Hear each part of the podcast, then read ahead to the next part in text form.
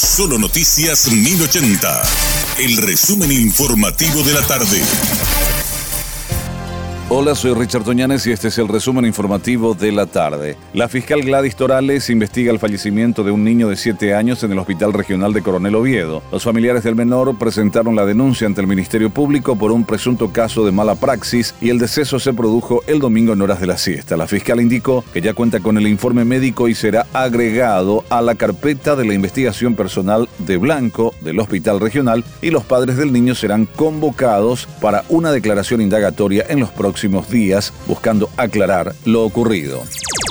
Un joven falleció electrocutado en la ciudad de Encarnación. La víctima fue encontrada en la vía pública cerca de una columna de la ANDE. El fallecido fue identificado como Sergio Rivas, de 19 años de edad, y el hecho sucedió en el barrio San Pedro, Curupactí, de la capital de Itapúa. La Policía Nacional tuvo conocimiento del hecho mediante una llamada del sistema 911 y los uniformados acudieron hasta el sitio, encontrando sin signos vitales al joven y rastros de haber recibido una fuerte descarga eléctrica. Las lluvias están esperadas en toda la región del Chaco, que sorteó una de las más severas sequías de los últimos años, tuvo como efecto colateral casas inundadas, caminos intransitables y la falta de energía eléctrica en algunos puntos creando un panorama complicado. Según informes, los niños de edad escolar soportan la situación a duras penas, siguen asistiendo a clases en medio de la precariedad y sin merienda escolar desde el inicio de clases.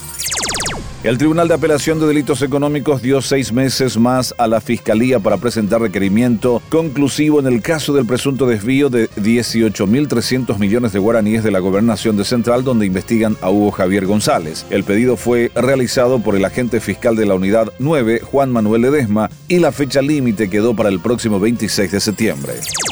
La Policía Nacional emitió un reporte de fallecidos que arroja preocupantes cifras. Un total de 27 personas fallecieron entre el sábado y el domingo. 12 de las muertes ocurrieron en accidentes de tránsito. Además, se registraron 5 homicidios y 6 suicidios. De estos últimos 4 el sábado y 2 el domingo. La nómina se completa con dos hallazgos de restos óseos, un ahogamiento y una electrocución.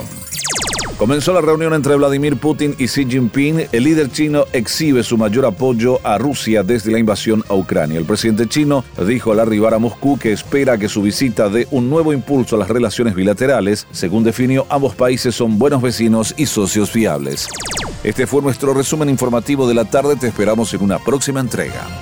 La información del día aquí, en Solo Noticias 1080.